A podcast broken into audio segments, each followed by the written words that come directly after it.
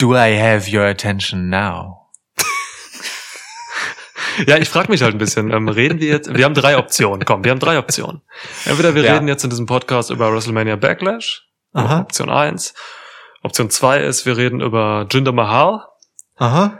Option drei ist, wir reden über Eva Marie und Evolution. Mhm. Du entscheidest. Hm. Es ist alles drei gleich wichtig. Absolut. Ja. Nein, wobei ich glaube, Evolution ist das Wichtigste von allem. Aber weißt du, da, das Thema, das bleibt ja heiß. Es wird ja nur noch heißer. Deswegen können wir die Leute noch ein bisschen zappeln lassen, was Evo- Evolution angeht. So. Okay. Aber das hier ist schon mal der Teaser, der große Evolution Special Podcast, mindestens drei Stunden kommt. Mm, Und weil ich auf Jinder Mahal keine Lust habe, lass uns doch einfach WrestleMania Backlash machen. Ey, dein Wort ist gesetzt. Machen wir. Welcome to a new episode of Schwitzkasten. Schwitzkasten, Schwitzkasten, Schwitzkasten. One of the most pro wrestling podcasts in pro wrestling podcast history. Hey, Lukas. Hey, Niklas. Gut.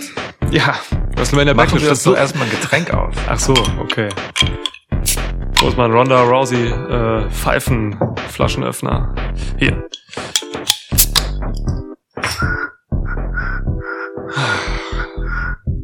Hast du gerade versucht, in deine Flasche zu pfeifen? Ja, das habe ich gemacht, aber es klingt ja nicht gut, solange sie voll ist. Alter, cheers. Cheers.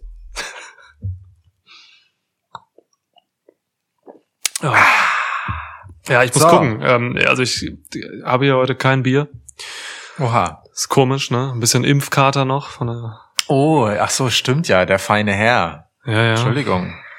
Deswegen, wenn ich heute ein bisschen weird bin hier in diesem Podcast, entweder Impfnebenwirkungen oder ausbleibender Alkohol.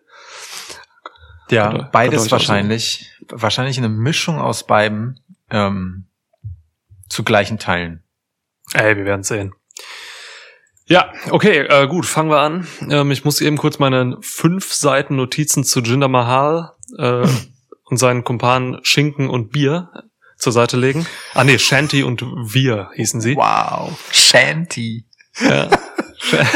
Ich habe wirklich Schinken und Bier verstanden, als das irgendein so Kommentator gesagt hat. Ja. Es sind so dumme Namen einfach, wirklich. Eben kurz meine 20 Seiten zu Eva Marie weglegen. Okay, hier ist WrestleMania Backlash. Ähm, ja. Ach so, ich habe ich hab schon ein Buch über Eva Marie geschrieben. Deswegen, weißt du, das ist noch im Verlag und ähm, bis das ähm, nicht geklärt ist, wann das erscheint, lohnt es mit dem Podcast noch nicht. Verstehe. Weil das wäre ja natürlich für mich eine super Promomaßnahme, einfach parallel, ähm, wenn das Buch dabei ist zu erscheinen. Ja, klar. Ja, hast vollkommen recht. Okay. Dann reden wir halt über dieses Pay-Per-View, was jetzt hier ansteht. Lustigerweise heißt es WrestleMania Backlash und äh, es gibt kein, bis jetzt, heute ist äh, Schwitzwoch, SmackDown ähm, folgt noch, die Go Home. Ähm, aber lustigerweise haben wir jetzt kein wirkliches äh, 1 zu 1 Rematch von WrestleMania auf dieser Card, obwohl es jetzt erstmals so heißt. WrestleMania Backlash. was soll das? Naja, also ich meine, äh, WrestleMania nochmal zu haben, wäre ja tatsächlich ziemlicher Unfug. Klar. Äh, und ehrlicherweise gibt es ja dann doch genug, ähm, ja, was man so als Backlash zu WrestleMania bezeichnen könnte, was hier auf der Card ist. Ne? Also zumindest bei den, naja gut, so viel ist es eigentlich auch wirklich nicht mehr, Nee, ne? Aber nee. zumindest bei zwei Titelmatches ist es so, auch Damian Priest gegen The Miz ist im Prinzip so eine Retourkutsche. Ja. Ja, Roman Reigns gegen Cesaro nicht. Dirty Dogs gegen die Mysterios weiß ich nicht. Keine Ahnung, wo die alle herkommen. Und Bianca Belair gegen Bailey auch nicht so wirklich. Wobei vielleicht doch so ein bisschen, ne? Also wenn man jetzt ganz, ganz weit ausholen möchte und sagen möchte, ja, Bailey hat ja schon beide WrestleMania-Tage dazu genutzt, dieses Match in die Wege zu leiten. Ja. Aber das wäre jetzt schon ein bisschen viel zugestanden, der guten Ja. Bailey. Naja, kümmern wir uns erstmal um diese sechs Matches, die heute an diesem Ja. Schwitzwoch stehen. Ja. Ähm, und äh, ich habe den verdammten Taschentuchtoss gewonnen. Es ist unfassbar. Ja. Also unglaublich. Du hattest wieder eine Serie von, glaube ich, drei Siegen in Folge. Und die äh, nur unterbrochen wurde, also die davor noch viel länger ging und nur von einem kläglichen Sieg deinerseits unterbrochen wurde. Das dürfen wir nicht vergessen. Bevor du mir aber nun in Folge dieses historischen, möchte ich sagen, Siegs, einem der größten in WWE Taschentuchthaus History, Fake. ähm, bevor du mir deswegen nun das erste Match geben darfst, zu dem ich dir sage, was ich denke, frage ich dich vielleicht mal so allgemein vorausschauend, was denkst du denn über das, was dieses seltsame Ding namens WrestleMania Backlash, ich finde den Namen wirklich ganz schlimm, nun geworden ist? So, nach ein paar Wochen. Ich meine, es, es sah ja wirklich erst so aus, als wäre es einfach der kleine Bruder von WrestleMania, Ja. der nochmal so am Rockzipfel zieht und nervt. Aber jetzt steht es doch ein bisschen auf eigenen Füßen. Aber macht es das besser?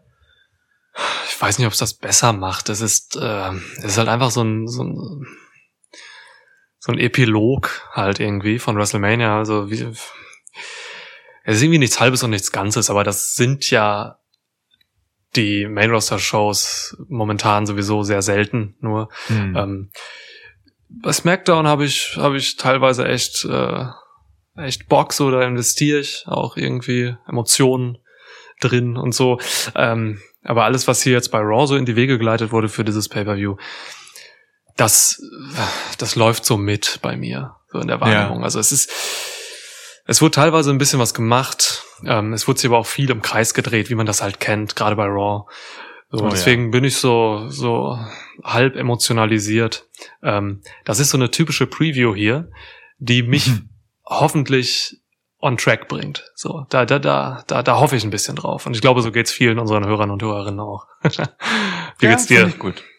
Ja, so, ähnlich im Prinzip. Ähm, äh, Raw es äh, fühlt sich wirklich jede Woche an wie eine Wiederholung von der Vorwoche. So. Ja. Und es besteht ja auch zu gefühlt einem Drittel daraus.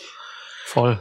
Das ist halt echt krass. Ähm, mit minimalen Verschiebungen in den Konstellationen, aber auch da passiert halt so ein bisschen was, ne? Also die Tatsache, dass Charlotte Flair wieder da ist, ist zum Beispiel schon was wert. Mhm. So, ähm, die Ankündigung von Evolution ist noch viel wichtiger. ja, klar. Ähm, die Rückkehr von Jinder Mahal. Jetzt kommt, kommt. Es ist witzig, dass das halt irgendwie die größten Momente sind, ne? Aber ja. Äh, Ja. ja. äh, Na gut, okay. Und wir haben zwischendurch Alexa Bliss und ihre Püppe, Pü- Püppchen. Ähm, ist, Raw ist schon echt schwierig. Man kann Raw, den, den Namen Raw, auch wirklich viel besser gähnen als SmackDown. Und das zu Recht. Wow. Ja, aber ja, du hast leider recht. Ähm, Ja, wirklich so. Also bei SmackDown bin ich jetzt klar. Also da sind jetzt einfach direkt wieder Sachen passiert, wo ich mir dachte, oh, okay, oh krass. So, also die letzte SmackDown, ich war wieder richtig gepackt. Ne, klar, die drehte sich gefühlt nur um Roman Reigns und äh, die wieder vereinten, aber doch nicht vereinten Usos. ja, perfekt. Aber aber ich bin ich bin äh, komplett hooked und und hatte bei ne als Roman Reigns dann am Ende der Show wieder im Ring stand und gesagt hat, äh, wir, regeln das jetzt mit deinem Bruder. äh, da hatte ich da hatte ich wieder diese negative Gänsehaut. Oh Gott, Roman, du ekelhafter. So, also Mhm. da bin ich emotional voll drin. Negative Gänsehaut, schön. Ähm, ja, du, Ja. das ist halt, das ist halt cool. Also SmackDown hat halt einfach nicht nur den, den Vorteil, dass da eine Stunde weniger ist als bei Raw, sondern ähm, eben, dass sie Roman Reigns haben. Das ist halt, äh, das ist halt ein roter Faden, der sich durch diese Show zieht. Das Ein blauer Faden. Ein, ein blauer Faden, sorry. Das, der schmeißt halt als Champ einfach SmackDown, wie es noch nie zuvor irgendein Champ, glaube ich, gemacht hat mit einer Show. So, ne? Mhm. Der eröffnet seit Wochen die Shows mit brillanten Promos und dann ziehen sich halt zwei bis sechs Segmente irgendwie mit seiner Beteiligung durch diese zwei. Stunden und das sind Ja. alles einfach Highlights, auf die man sich freut. Ja, ja, ist So. echt so. Ist Da echt schaltest du halt auch nicht ab dann, weil dann verpasst du ja halt irgendein Segment. Das ist super. Mega Voll. gut. Voll. Es Ja. ist richtig krass, die Roman Reigns Show. Aber, mein Lieber, ich gebe dir nicht das Roman Reigns Match jetzt, ich gebe dir ein anderes. Okay, let's cut to the chase. Yes. Vielleicht mal kurz zur Erklärung, ähm, auch da wir momentan gesegnet sind mit vielen Neuhörern und Hörerinnen. Hallo, Ähm, Neuhörerinnen und Hörer. Hi. Na? Ähm, gut, dass ihr da seid. Echt. Ist mega hier. Bleibt da. Ja. Ähm, deswegen erklärst du noch mal kurz diesen Preview-Modus, weil du weißt ja mit Regeln und so. ja, gu gut. Ähm, es ist ganz einfach. Niklas hat den Taschentuchtoss, das ist äh, die äh, flauschige Variante eines Münzwurfs, im Vorfeld dieses Podcasts gewonnen und das befähigt ihn dazu, mir zu sagen, welches Match ich als nächstes besprechen soll. Ich werde dann einen Tipp abgeben, ein bisschen einordnen, was ich so denke über diese ganze Geschichte. Und dann en retour hat Ah. Niklas die Möglichkeit, seinen Tipp abzugeben. Und danach geht das Ganze immer so im Wechsel durch, bis wir die ganze Card durchgespielt haben. Und so basteln wir uns unseren Eindruck von WrestleMania Backlash nach und nach zusammen. Und eigentlich auch von der ganzen Welt. Also ist ja nicht Ja. nur Backlash, wir, ja, genau. Ja. So läuft das also, okay, gut. Dann, ähm, dann weiß ich Bescheid.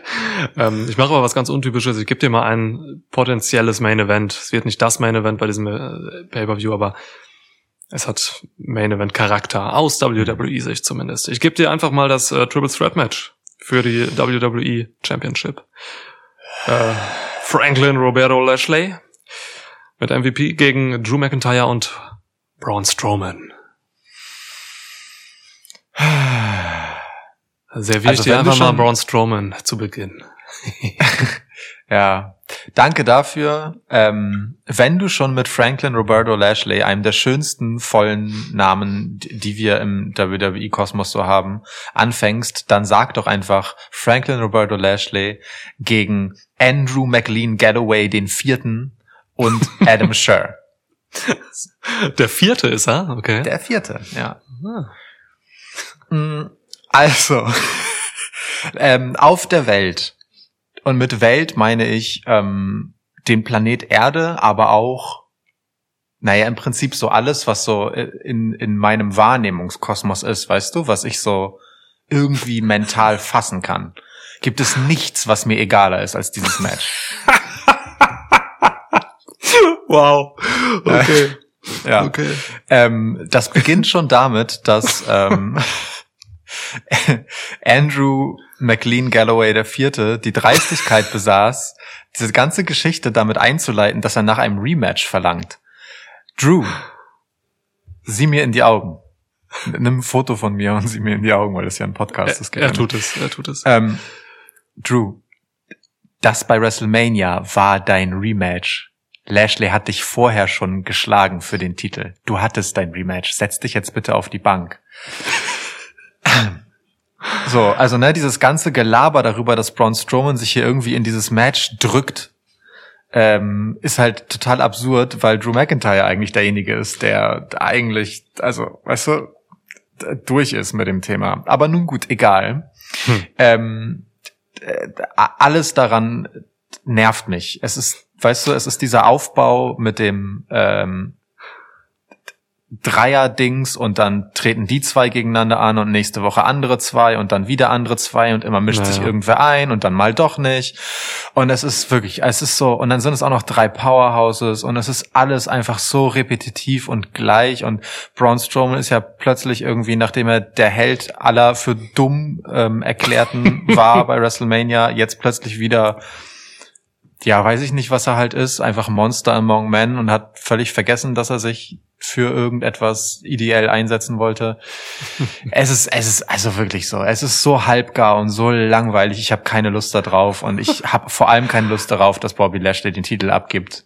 Ähm, deswegen gehe ich mit Bobby Lashley, wenngleich ich ehrlicherweise sagen muss, dass ich ihn zuletzt äh, doch recht blass fand. So, also das Hm. Downgrade von The Hurt Business, ähm, das du wundervoll erklärt hast im Vorfeld von WrestleMania, warum es notwendig war, Hm. kann ich kann ich sehr empfehlen, da noch mal reinzuhören für alle, die es nicht gehört haben. Ähm, das einfach notwendig war, um Bobby Lashley zu diesem Heel halt zu machen für WrestleMania, fürs Publikum, das dort war Hm. ähm, äh, schmerzt halt jetzt so, weil, weil es irgendwie nicht mehr denselben Flair hat, und, finde ich zumindest. Ich weiß nicht, wie, wie siehst du das? Ja, natürlich. Also das Hurt Business als Vierer-Stable war war einfach nur Gold, im, ne? also auf mehreren Ebenen, ähm, auch sichtbar einfach. Das fehlt natürlich einem Bobby Lashley total jetzt. MVP fängt da schon viel auf, ne? es äh, macht auch gute Arbeit. Ich genieße MVP auch weiterhin, äh, wie er so hinter, de, hinter den Kulissen irgendwie die Fäden zu ziehen versucht und so, wie er ein paar Geschäftspartner Hm. ähm, um den Finger wickelt und so weiter. Das ist schon alles cool, aber es ist nicht das gleiche wie vor WrestleMania, als ähm, The Hurt Business zur, zum heißesten Ding bei Raw quasi wurde. Für viele, glaube ich. Ne? Ja. Ähm, aber ja, der Zug ist abgefahren, um zu Strowman überzuleiten. ähm, ich will, Ach nee, ich gehe wieder weg von Strowman, ich will gar nicht zu ihm überleiten, ist mir egal. ähm, ich bin Ja, ich genau mein ja, ich bleib bei ähm, Drew McIntyre Galloway, der Achte. Und ähm, ja, du, es ist das alles hier ist halt im Prinzip ähm, typisches Vince McMahon Bullenfetisch-Zeug. Ne? So. Du hast ja gesagt, das sind alles drei Powerhouses, das sind halt die muskelbepacktesten Dudes, so die du haben kannst, und die prügeln sich halt in allen möglichen Konstellationen zu verschiedenen DQ-Finishes. Immer wieder. Ja, schön gesagt. Das, das, das ist wirklich die Zusammenfassung des Raw Main Events. Ja. Ja, ja. Ja das ist halt Wochen. einfach nicht genug im Jahr 2021. Habe ich null Bock auf dieses Prinzip. Hm. So. Deswegen bin ich da natürlich auch emotional überhaupt nicht drin. Das ist, das ist blöd. Ähm, der Strowman Express ist jetzt hier halt mitgerollt. So, es ist halt, ist halt, ist halt irgendwie schade, weil ich den Mann halt auch überhaupt nicht brauche. Ähm, Hm. Ne? Man eiert mit Strowman immer rum. Du hast gerade gesagt, er war jetzt irgendwie Botschafter für Dumme. Dumm genannte. Dumm, Dumm genannte. genannte. Genau. Ähm, Riesenbabys. Ja. Und das ist auch ein schönes Motiv, das kann man auch machen. Aber wir haben damals schon ähm, in vorherigen Podcast gesagt, dass er aus unserer Sicht eigentlich nicht der richtige ist, nicht die richtige Galionsfigur, um ähm, jetzt Botschafter für so eine eigentlich wichtige Sache, nämlich Mobbing, zu sein. Hm. Und ähm, auch WWE sieht das offenbar so, denn sie haben es wirklich einfach zurückgezogen. Also ich habe noch mal irgendwann so ein Video gesehen, vor zwei Wochen oder so, da war noch mal irgendwas von Strowman. Vielleicht war es auch auf Social Media, ich weiß es nicht.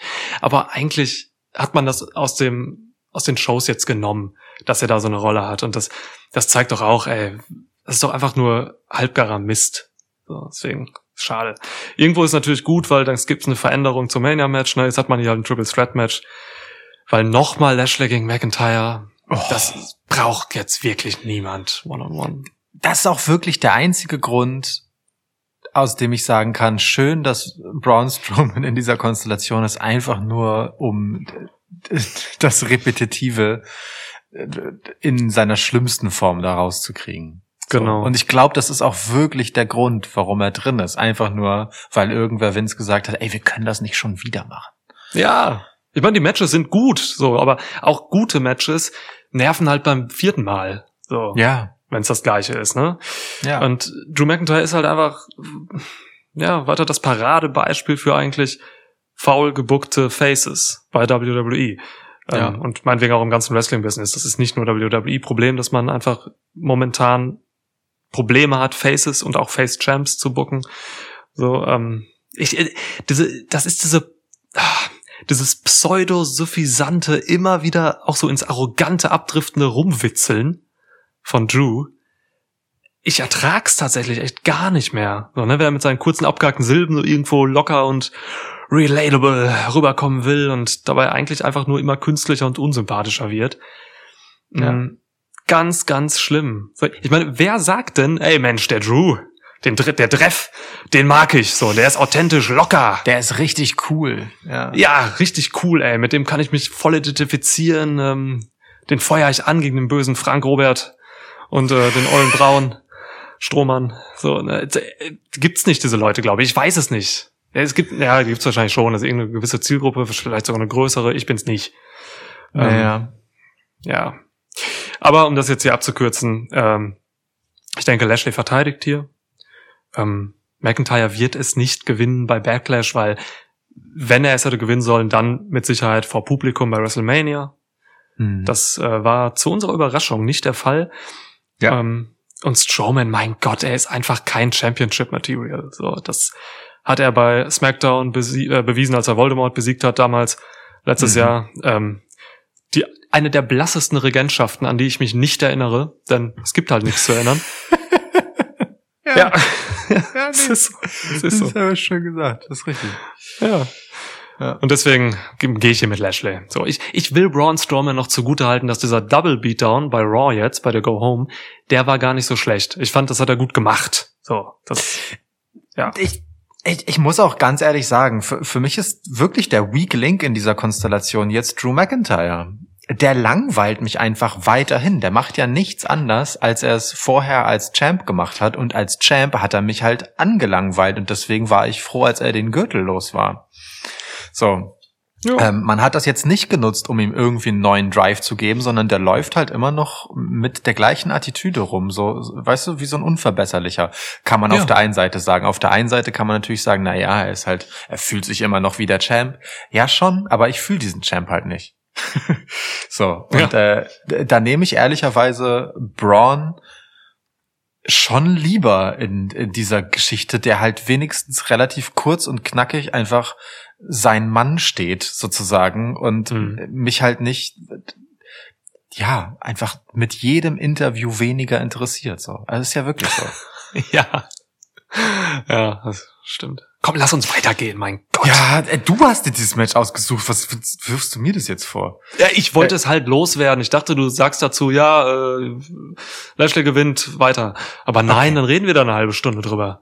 Ja, kommen wir, kommen wir einfach zu einer anderen Geschichte, die auch ein WrestleMania-Nachspiel in sich trägt, nämlich Damian Priest ohne Bad Bunny gegen The Miz, höchstwahrscheinlich nicht ohne den zumindest Anwesenden Johnny Drip Drip. Johnny Drip. The Moist Sea Superstar. Ey, wirklich. Oh Mann. John Morrison ist einfach so drüber. Lieb- Ja, also wer John Morrison äh, aktuell nicht liebt, der, ja, weiß nicht, was ist mit dem los? Also, Der findet Drew McIntyre halt super cool. Ja, das wird sein. Ja. Ich glaube, man ist ein böser Mensch, wenn man Johnny Mor äh, Johnny, Johnny Mundo wollte ich sagen, nicht mag. Ja. Glaube ich auch. Okay. Ja, also ich persönlich hätte hier natürlich, wie viele, glaube ich, äh, lieber Priest gegen äh, Johnny Drip Drip gesehen. Äh, rein wrestlerisch jetzt natürlich so, ne? Ähm, Mhm. Ich will diese Haarklammern von, äh, von Morrison. Da steht so Drip Drip, Drip- drauf. Ja. Ich guck mal, ob das äh, erschwingliches Merch ist. Ich weiß gar nicht, ob es Haarklammern waren oder ob das irgendwie ges gesprayt wurde oder so. Keine Ahnung. Also für mich sah es tatsächlich draufgesprüht aus, ehrlich gesagt. Aber ähm, wenn es das irgendwie als Merch gibt, dann dann ich ich, ich äh, sehe, was ich tun kann. Okay, einfach mal Schwitz-Merch drauf ansetzen. Äh, ich habe übrigens ähm, vergessen zu erwähnen, dass es ein Lumberjack-Match ist, wie sich äh, Damian Priest aussuchen durfte, nachdem er Johnny Drip Drip feuchtfröhlich besiegt hat. Ja, ja, du hast recht. Oh, Moist Superstar, feuchtfröhlich, ich verstehe. Ja. Ja, Ähm, ja, Morrison unterhält mich gerade echt schon richtig gut. So, jetzt haben wir ja natürlich Miss. Ähm, die ganze Nummer fühlt sich für mich ein bisschen, ein bisschen komisch an, ein bisschen erschöpft an. Und zwar in der Hinsicht, dass ich finde, Damian Priest ist irgendwie schon viel zu weit, so von seinem ganzen Dasein, um sich Mhm. mit Miss und Morrison aufzuhalten. Weißt du, was ich meine? ja, ja, So- voll. der war schon zu NXT-Zeiten absolut TV-ready. Ähm, er durfte auch deswegen Bad Bunny begleiten äh, in der ganzen äh, Sache zu Mania und Mhm. bei Mania. Ähm, das ist eine große Verantwortung gewesen und sie hat man Morrison, äh, Morrison sag ich schon, dem auch, aber Damien Priest nicht umsonst gegeben.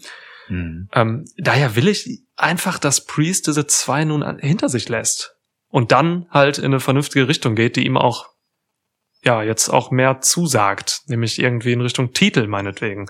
Ähm, ich, ich finde zum Beispiel Seamus wäre ein prädestinierter Gegner für Damien Priest in dieser Phase. Hm.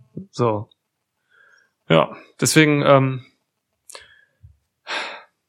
Priest gewinnt hier und er gewinnt womöglich, weil Morrison und Miss ähm, irgendwie Abstimmungsprobleme haben oder so bei diesem Match. Denn es bahnt sich ja schon irgendwie mehr oder weniger subtil eine Split-Story an zwischen Ja, ja. Miss und Morrison. Das finde ich ganz interessant. Darauf hätte ich auch Bock. So, die vermasseln sich halt gegenseitig gerade ein paar Dinge und ähm, haben so, ja, haben generell ein paar Schwierigkeiten.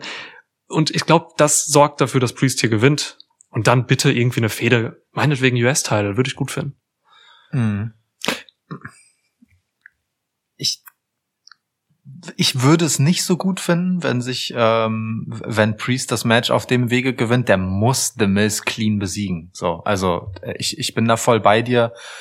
Äh, Diese ganze Geschichte seit seinem äh, Debüt, ähm, inklusive Bad Bunny, hat Priest irgendwie so schnell auf den Podest gehoben, ähm, durch die ganze Darstellung, die er darüber erfahren hat, dass, dass der tatsächlich Gegnern wie Miz und Morrison mit ihrem aktuellen Status völlig entwachsen ist. Was halt witzig ist vor dem Hintergrund, dass The Miz ja wirklich vorgestern einfach noch Champ war, ne? Irre. ähm, aber gut. Das haben wir ja auch eingehend thematisiert, äh, Ja. dass das eine ähm, recht besondere Gemengelage war. Ähm, insofern, äh, ich gehe auch auf jeden Fall mit Sieg Priest. Ich ähm, denke aber, der wird clean. Ähm, die Lumberjack Stipulation spielt ja im Prinzip auch der ganzen Sache in die Karten, so. Ähm, ich könnte mir vorstellen, dass es eher so darauf hinausläuft, dass ähm, Morrison von den Lumberjacks, vielleicht wären es auch Lumber Aliens oder Lumber Zombies, ne? Damien Priest hat ja alles in Aussicht gestellt. Klar. Ähm, Lumber Zombies, schöne Lumber Vorstellung. Ja. Ich stell, stell mir gerade so wirklich so Zombies in so Karohemden mit so grünen Hosen vor, wie sie halt so Holz hacken und so. Aber Mega, sehr langsam. Ähm, nun. Ähm, ich, ich, ich kann mir also eher vorstellen, dass äh, die Lumberjacks ähm, Johnny Drip Drip am Eingreifen hindern, zum Beispiel. Weißt du, wo er halt irgendwo ähm, zu Mrs. Gunsten was machen will. Ähm, ja. Und darüber es so einen clean Sieg für Priest gibt, weil ich es halt einfach für die Erzählung von Priest nicht zuträglich fände, wenn er hier eben nicht clean gewinnt und den Sieg halt mehr oder minder geschenkt bekommt. So, ähm, dass das dann braucht Priest dieses Match halt endgültig nicht so und dann wäre es völlige Zeitverschwendung. Guter Punkt, ja, ja. Aber Mhm. clean Finishes bei WWE sind gerade sehr rar. Es war ja. Gleichwohl sehe ich trotzdem, auch wie du, äh, da eine Split-Story zwischen Miz und Morrison kommen. Ich mag diesen äh, sich andeutenden Zwist auch sehr. So, Mhm. äh, wie halt Morrison versucht, auch mal ein bisschen Scheinwerferlicht neben The Miz abzubekommen und Miz halt in seinem Egozentrismus das nicht zulässt. Ähm, gleichzeitig halt John Morrison dieses sympathisch treu doofe auch wieder hat dann und so. Das ist äh, schon ganz gut. Also ähm, da, da kann was draus werden und insofern äh, bringen wir das hinter uns, äh, lassen wir Damien Priest triumphieren und dann weiter zu neuen Ufern. Ja, großartiger Wrestler mit ähm, noch großartiger Zukunft. Ja. Auch wenn er nicht mehr der Jüngste ist, aber ein paar gute Jahre wird er noch haben. Dies würde ich auch befürworten, ja. Okay. Ähm, so, wir haben zwei äh, Damen-Matches auf dieser Karte. Ich gebe dir eins davon. Mhm. Ich gebe dir WrestleMania Main Event Bianca Belair. Äh, verteidigt gegen Bailey. Das ist auch schon der korrekte Tipp. ja, das ist, was soll ich dir denn sonst noch sagen? Ja, du. Es besteht, also äh, wenn an etwas wenig Zweifel besteht, dann daran, dass Bianca Belair ähm, als wirklich designierte äh, Postergirl, designiertes Postergirl ähm, und Vorzeige Babyface, also wirklich, ne? Zeig mir einen anderen Champ bei WWE, der das so sehr ist gerade und so sehr sein soll. Ähm, ein Scheiß wird die halt verlieren gegen Bailey. Gegen Bailey, die halt einfach äh, in den letzten Monaten in völliger Subrelevanz, nicht mal Irrelevanz, sondern noch drunter Subrelevanz unterwegs war wrestlerisch so. Ähm, was traurig ist vor dem Hintergrund, dass Bailey vor einiger Zeit halt einfach eine gottverdammte Rekord-Championess war. Ja. Ähm, aber genau das zeigt halt einfach äh, eines der Probleme gerade. Ne? So, es ist äh, gefühlt alles eine Lotterie, wer gerade welchen Status zeigen darf. Mhm. Ähm, aber an Bianca Belair ist hier gar nichts zu rütteln von Bailey. Wird ein gutes Match, denke ich. Habe ich schon auch bisschen Bock drauf. Ähm, bleibt aber ehrlicherweise bisher total hinter seinen Möglichkeiten. So ähm, auch Bailey ist sehr viel langweiliger, als sie es könnte. Ähm, Bianca Belairs Promos sind nett. Ich mag sie, aber viel mehr ist es auch nicht. Und Spannung ist hier schon gar nicht. Ja, Spannung sehe ich hier auch überhaupt nicht. So, ähm, dafür, dafür hat Bailey einfach viel zu wenig Rückenwind, so, ne, um, um, um Bianca Belair in ihrer ersten Titelverteidigung hier irgendwie gefährlich zu werden. Weil sie hatte halt bei WrestleMania einfach keine Rolle, außer die der Dorfnärrin. Ne? Und von Bella Twins irgendwie ja. umgehauen. So. Oh, schon bitter, wirklich. Und Bailey, ähm, also mein größtes Problem bei dieser ganzen Bailey-Geschichte jetzt hier gerade, sie hat es nun auch. Und ich meine, dieses Lachen. Man hat, man hat das Sascha Banks vorher aufgestülpt, als diese ähm, Heel war. Hm. Äh, gegen, gegen Bianca Belair vor allem.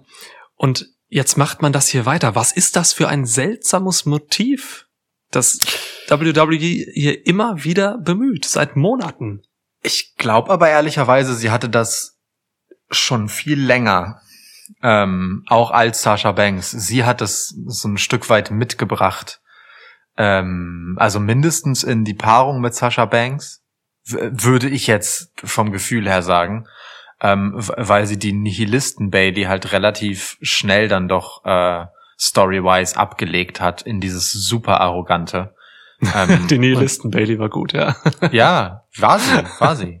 Ja. Ähm, so, und ich, ich, also ne, auch dieses ganze äh, Ding-Dong-Hello-Ding und so, das basiert ja alles auf, auf der sehr offenkundigen Geringschätzung des Gegenübers. Und ich meine ehrlich gesagt, Bailey macht das mit dem Lachen schon noch länger als Sascha, aber erst Sascha hat dich so darauf getriggert, dass es dir jetzt so krass auffällt. Du, das, das kann absolut sein. Das kann absolut sein, ähm, aber nichtsdestotrotz ist es ja ein Motiv, egal wie lang das jetzt absolut. bemüht wird. Es ist ein Motiv, was hier benutzt wird und ich komme darauf nicht klar. So, das ist doch irgendwas so aus dem Hinterstübchen von Vince McMahon, was irgendwie auf eine Art Heel Heat ähm, hervorrufen soll. So, das ja, ist aber irgendwie eine Art, die völlig überholt ist. Das ist also gut, guter Heel Heat funktioniert halt über zum Beispiel gute Heel Promo Arbeit und irgendwie nachvollziehbares böses Verhalten, so, das kann Bailey alles super. Ähm, und die braucht nicht so einen Scheiß, dann so ein, so ein komisches Punkt. Lachen ist halt irgendwie von, so, so ein von oben aufgestülptes Motiv, das beim Publikum halt irgendwie künstliches Unwohlsein auslösen soll. Und Sasha Banks hat das für mich an den Abgrund des Erträglichen getrieben damals. Und das machen die jetzt mit Bailey hier weiter. Und das, das, Alter, ich finde das fürchterlich. Ja, ich verstehe das komplett. Ne? Also sie könnte ja denselben Effekt hervorrufen, indem sie etwas Gehaltvolles täte, aber ähm, es tut halt genau. eben auch einfach so ein simples Lachen.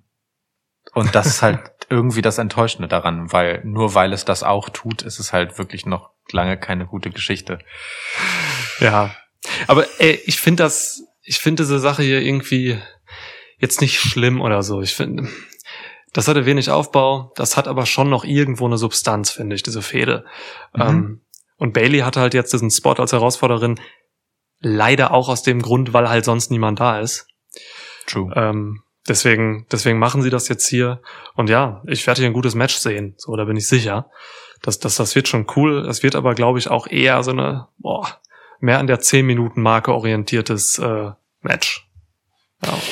ja, aus äh, Ermangelung äh, dessen, dass man irgendwen neben der Paarung Bianca Belair gegen Sasha Banks bei SmackDown ähm, halbwegs sowas wie aufgebaut hat, ähm, ist halt der Fall von WrestleMania Main Event zu WrestleMania Backlash Titelverteidigung Nummer eins für Bianca Belair einfach immens tief, ne? So, also ja.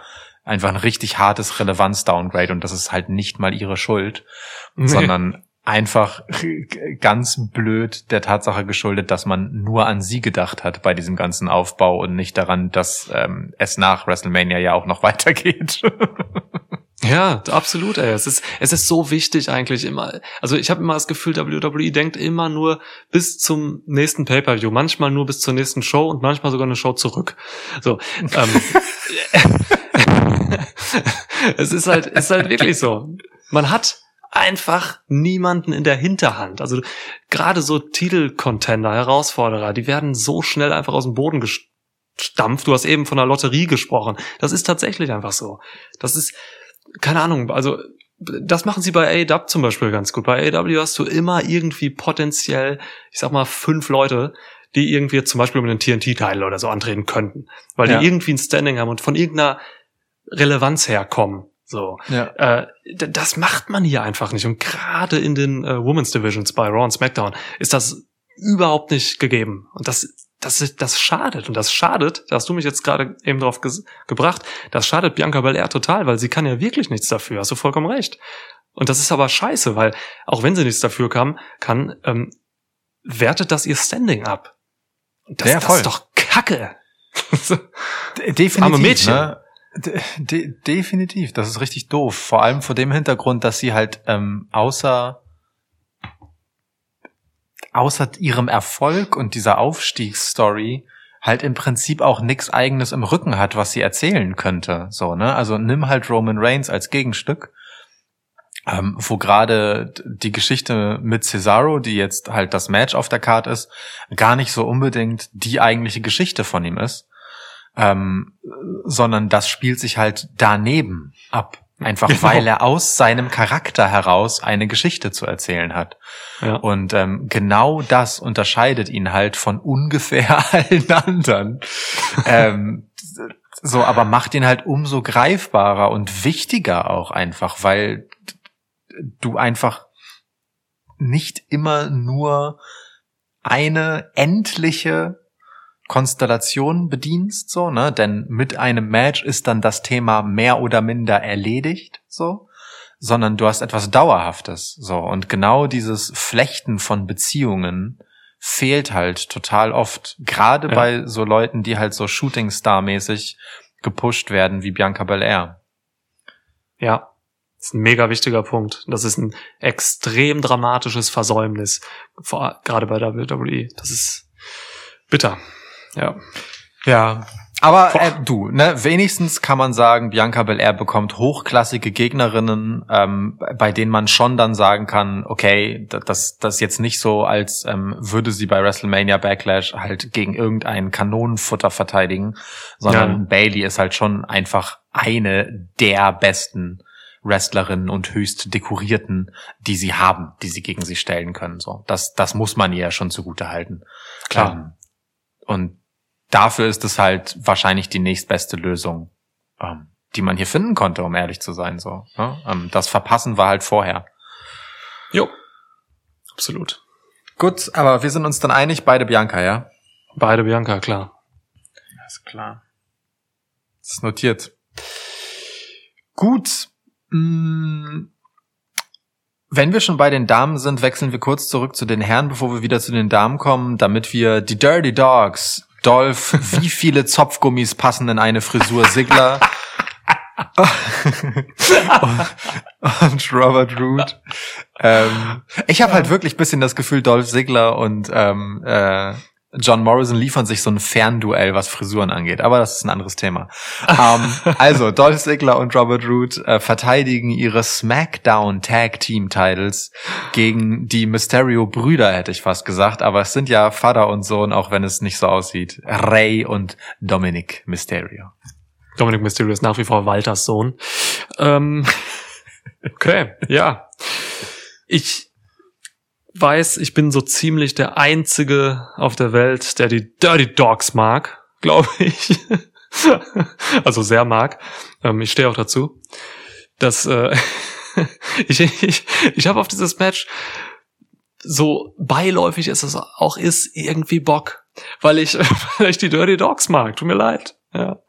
Ähm, das sind Oldschool Heels, die genau eine simple Aufgabe haben, nämlich als Champs mit Oldschool Heel Shit eine Plattform zu bieten, auf der junge Typen wie Dominic Mysterio sich dann entwickeln können. Hm. So. Und das ist tatsächlich eine gar nicht so unwichtige Aufgabe, denn man investiert offenbar in Dominic, äh, was okay ist. Dafür gibt man ihnen halt seinen Vater als Kollegen und Gegner, ähm, die alle Erfahrungen haben. So, ne? Also Leute wie, Ja. ich meine, man muss sich das mal wirklich auf der Zunge zergehen lassen. Ne? Ähm, Dominic Mysterio hat halt Gegner wie unter anderem Seth Rollins ähm, und jetzt halt Dolph Ziggler. Das sind halt Leute, die lassen einen unfassbar gut aussehen, die verletzen einen nicht und die fordern einen gleichzeitig. Daran wächst man. So, und dann hat man hier halt so Leute wie Robert Root und auch äh, gegen King Corbin hat Dominic Mysterio gefädet. Die sind halt einfach mega sicher und äh, solide und an denen kann man sich abarbeiten. So, ne? Und so schafft man es dann mit einfachen Mitteln, Dominic Mysterio irgendwie zu schleifen. Und das ist die Aufgabe von solchen Matches hier. Ähm, ich nenne solche Geschichten Investmentfäden, denn das ist eine Art, in die, in die Zukunft zu investieren. So. Ja. Äh, von daher, ey, let's go. Ähm, das, das wird hier keine große Nummer, äh, aber es kann ein gutes Match werden, weil da auch so Leute drin sind. Keine Ahnung, ne? Wir sehen da halt Interaktion, Interaktion zwischen Ziggler und Mysterio. Das kann man sich schon mal geben, rein wrestlerisch. Ja. Ja. Ähm, ich glaube nur leider, dass die Mysterios hier gewinnen. Hm. ähm, was ich etwas zu früh finde. Aber ich glaube, man will diesen Feel-Good-Moment der ersten Vater-Sohn-Tech-Champs-Geschichte schaffen. Und ja, kann ich mir vorstellen. Also ist eine knappe Nummer, ist irgendwo so 45 zu 55 Prozent gehe ich hier mit den Mysterios. Äh, und ich hoffe tatsächlich auf ein bisschen, auf ein gutes Match, denn ich, ich, ich mag die alle. Ich finde, ich mag die alle. Also Mysterio, Dominic ist mir jetzt äh, noch relativ egal, aber der hat schon ein gewisses Potenzial, der hat ein gewisses Talent im Ring, weil der auch noch gar nicht so lange dabei ist, ähm, aber schon ein paar Sachen echt richtig macht. Ähm, ja, hab ich Bock drauf, lass mich doch in Ruhe. Dom Dominic Mysterio ging halt durch eine harte Feuertaufe in der Fehde mit Seth Rollins, das muss man schon sagen. Ja. Ähm, ehrlicherweise hat er mich aber nie wieder so beeindruckt wie seinerzeit, als er diese brachialen Prügel eingesteckt hat. So. Ähm, ich bin nicht unbedingt überzeugt. Ich sehe bei ihm auch nicht so viel Entwicklung gerade, um ehrlich zu sein. Ähm, wo ich sagen würde, das geht jetzt wirklich nach vorne und ist Schliff, weißt du? Weil was er braucht, ist halt vor allem Schliff. Der Mhm. muss nicht mehr Moves machen oder andere oder so. Der braucht halt Schliff in dem, was er tut. Und vor allem auch Chutzpe. So, es ist mir alles ein bisschen zu aufgesetzt. Ähm, aber mal schauen. So, ähm, ehrlicherweise liegt das große darstellerische Talent bei denen halt echt nicht in der Familie. Auch Ray ist nie jemand gewesen, der ähm, über Charakterarbeit überzeugt. Roll up your sleeves, sagt er in der Impfkampagne. Ich lache immer noch. Ja. ähm, ja, aber du hast schon sehr, sehr, sehr viel Wahres gesagt. Ich, ich weise mal einfach darauf hin. Der geringste Altersunterschied zwischen Dominic Mysterio und einem der anderen Beteiligten. Sag mir mal eine Zahl, was denkst du? Der geringste Altersunterschied. Der Boah, ich- geringste. Der ist irgendwie Anfang 20, der Typ. Der geringste wird wahrscheinlich zu Dolph Ziggler sein und das sind wahrscheinlich, boah, 13 Jahre. 17. Dominic Mysterio Wow. ist 24 und Dolph Ziggler wird demnächst 41. So, Wow. Ähm, die anderen Okay. beiden sind 45 und 46. Will sagen, jeder hier könnte Dominics Vater sein. Ne? Insofern nenne ich dieses Match Dominic and the Daddies. Ähm, Aber äh, am Ende des Tages ist es ja auch oft so, dass äh, die Kinder ein bisschen bevorzugt behandelt werden und man sie gewinnen lässt. Und deswegen gehe ich hier ähm, mit deinem Tipp tatsächlich, ähm, diese Geschichte erzählen zu können, dass dieses Vater-Sohn-Duo zum ersten Mal ähm, ja Gold hält gemeinsam. Ähm, das wird man sich nicht nehmen lassen. Und äh, weil Rey Mysterio halt einfach auch ehrlicherweise niemand ist, der in seiner Karriere besonders lang verletzungsfrei immer blieb, Hm. ähm, glaube ich nicht, dass man hier einen noch längeren Aufbau ziehen will und vor allem gegen wen wollen sie sich das denn holen, wenn nicht gegen die aktuellen Champs. So, außer man macht halt dann noch mal eine Rematch-Geschichte hinten dran und das kann ich mir schwer vorstellen, dass das irgendwie eine Story ist, die man so wichtig findet, dass man die bei SummerSlam gipfeln lässt oder so. Deswegen, ähm, ja, auch ich denke, die Mysterios machen's hier. Cool. Ich will nur nie wieder sehen, dass ähm, Dominic Mysterio Dolph Ziggler per Einroller besiegt. Das ist hanebüchener Scheiß. Ja, das Äh, ich sage es zum vierten Mal in diesem Podcast. Dolph Ziggler ist ein bösartiger Motherfucker im realen Leben. äh, der lässt sich nicht von Dominic Mysterio ähm, so überrumpeln. Das ist völliger Scheiß. Ich will das nicht sehen. Das ist genau das Gleiche, was wir immer mit Shayna Baszler sehen, die permanent irgendwie dumm gepinnt wird oder Boah, also bitte, nee, so, sowas brauche ich nicht, echt. Äh, Also ich muss aber sagen, bei Shayna Baszler habe ich viel mehr körperliche Schmerzen als bei Dolph Ziggler, weil Shayna Baszler ja auch einfach eigentlich in ihrer Darstellung bei WWE ein bösartiger Motherfucker ist. Eigentlich, ja. Ah, Mit einem Ja. leider wirklich groß geschriebenen eigentlich, aber Mhm. ähm, ja, nun. ja. Okay. Weiter, wir haben noch zwei Matches. Ja, komm, machen wir. Tribal Chief, machen wir Tribal Chief wirklich als Main Event, wo er hingehört. Und äh, quatschen zwischenzeitlich über Rhea Ripley, die, ähm, muss mal gucken, wer hier Champ ist. Es ist tatsächlich Rhea Ripley. Äh, Verteidigt im Triple Threat gegen Asuka und Charlotte Flair, Raw Women's Championship. Yes. Ich, Was war das für eine Kunstpause? Ich äh, habe überlegt, ob ich irgendwie einen, einen kecken Spruch mache mit äh, Charlotte Flair und ähm, Sonja Deville, aber ich habe es mir dann verkniffen. Okay. Mm, Durch eine Kunstpause habe ich dann eine Reaktion deinerseits provoziert, um es trotzdem unterbringen zu können. Verstehe. Du bist Ja, brillant. einfach, nee, es- nee, es war gut geworkt von dir, weißt du? Wir haben einfach eine gute Chemie, wir wissen so, weißt du, was man macht, damit der andere das macht. Einfach, es ist einfach so, ne? Wir Ja. waren einfach schon öfters in diesem Ring zusammen. Wir können einfach, einfach mal echt ein gutes Blindfold Five-Star-Match bringen. Ja. ja. Blindfold Five Star Match, guter Name für diesen Podcast. Zum Glück haben wir einen anderen genommen. So, also wäre nämlich viel zu lang. Ähm, ja, du, Rhea Ripley, wo, wo ich gerade halt schon bei so tiefer Sturz von äh, WrestleMania zu jetzt kam in der Relevanz bei Bianca Belair, bei der das halt Hm. einfach nur durch die Ansetzung des Matches so ist, nicht was ihren Status angeht, weil der ist relativ untouchable vom Gefühl her. Rhea Ripley äh, wirkte auf mich ehrlich gesagt so unfassbar wie eine Nebendarstellerin, dass ich zwischendurch fast vergessen habe, dass sie einen Gürtel trägt. Ja, Ähm, wie ich eben. Genau. Äh, gut, dass du mich daran erinnert hast. äh, ja, wirklich. Also ich, ich, ich hätte schwören können vom Gefühl her, dass Charlotte hier die ganze Zeit schon mit dem Gürtel rumläuft. So sehr commanded Charlotte das. So. Und das ist aber auch genau der Kern des Ganzen. Das ist ja auch ihr Anspruch und das ist, ähm, wie sie diese Geschichte vorantreibt. Und es ist tatsächlich in diesem Fall ein äh, Qualitätsmerkmal von Charlotte Flair und dem, was sie hier tut und wie sie gebuckt wird. Allerdings ist es jetzt halt schon zum zweiten Mal auf den Nacken von Rhea Ripley, so, ne? Letztes Jahr eben ähm, bei WrestleMania, als Rhea Ripley eigentlich, äh, also einen Run hatte, so, nach dem, was sie auch bei Survivor Series im Vorfeld abgeliefert hat. Ja. Ähm, und es schon irgendwie mies war, dass sie äh, den NXT-Titel verlieren musste. Ähm, hat sie nun dieses Jahr bei WrestleMania nicht d- das Rematch gegen Charlotte bekommen, was ich so ein bisschen gedacht habe, sondern stattdessen einen Titel, was auch cool ist.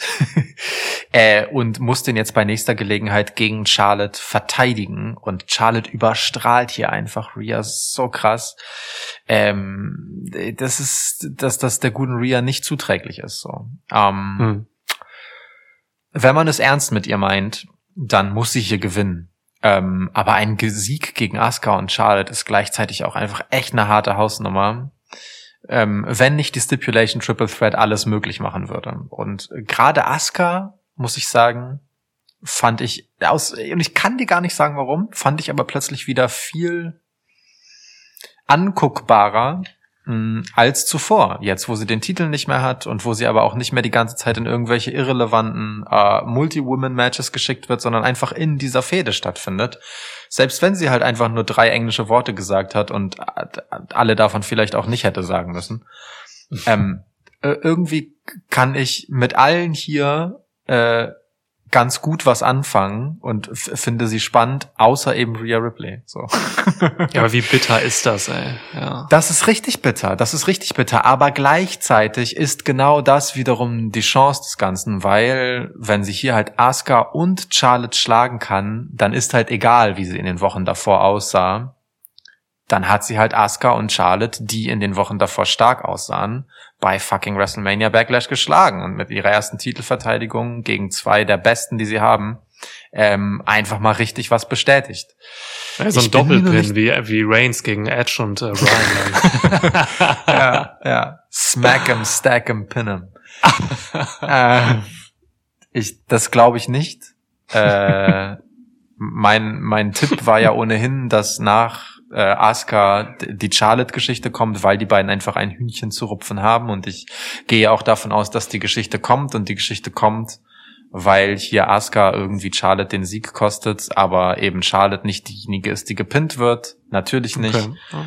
Ähm, und sie dann hinterher sagt, Ria, du hast mich nicht gepinnt, du schuldest mir immer noch was mit dieser ganzen Scheiße. Und es werden wieder großartige Promos von Charlotte werden, die aber hier und da ehrlich gesagt ein bisschen zu lang waren.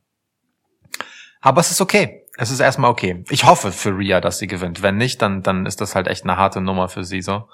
Ähm, aber ey, da auf das Match, ne? Mega Bock. Wen hast du jetzt getippt am Ende? Ria, ich bin immer noch bei Ria. Ria Ripley. Okay. okay. Rhea Ripley verteidigt den Titel. Sie ist im Moment der Champ und bleibt es dann auch. Das ist mein Tipp. Vielen Dank. Ich habe ich hab gerade nochmal nachgeguckt, ähm, wer der Champ ist hier. Ähm, Rhea es Ripley. fängt. Es. Ach echt? Dann habe ich hier veraltetes Material. Oh, okay, ja. nee, nee, ich mein, also ich meine, nee, nee, das war jetzt mein Tipp, aber sie ist auch Champ. Also das war eine Antwort auf beide Fragen. Halt die Schnauze. also, es fing, es fing viel früher an. Es fing eigentlich schon vor Wochen an, dass man Rhea Ripley heel geturnt hat. Das war absoluter Fehler, meiner Meinung nach. Ähm, man brauchte sich nur anschauen, wie heiß Rhea Ripley vor anderthalb Jahren als Top Babyface war.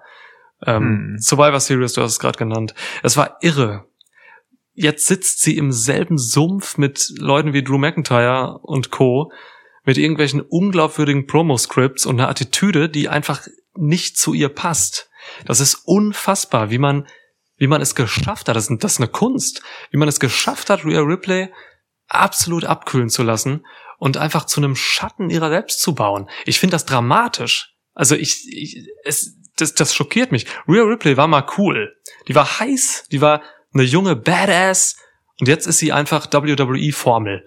So, einfach irgendein Face mit irgendeiner, äh, nee, ein Heel, ja, ist sie ja, ne? Ein Heel mit irgendeiner komischen, äh, bösen Attitüde, die arrogant ist, aber eben nichts von diesem authentischen Feuer hat, was, Mhm. was Rhea Ripley halt einfach immer zuvor bei NXT UK und bei NXT verkörpert hat, egal ob als Heel oder Face.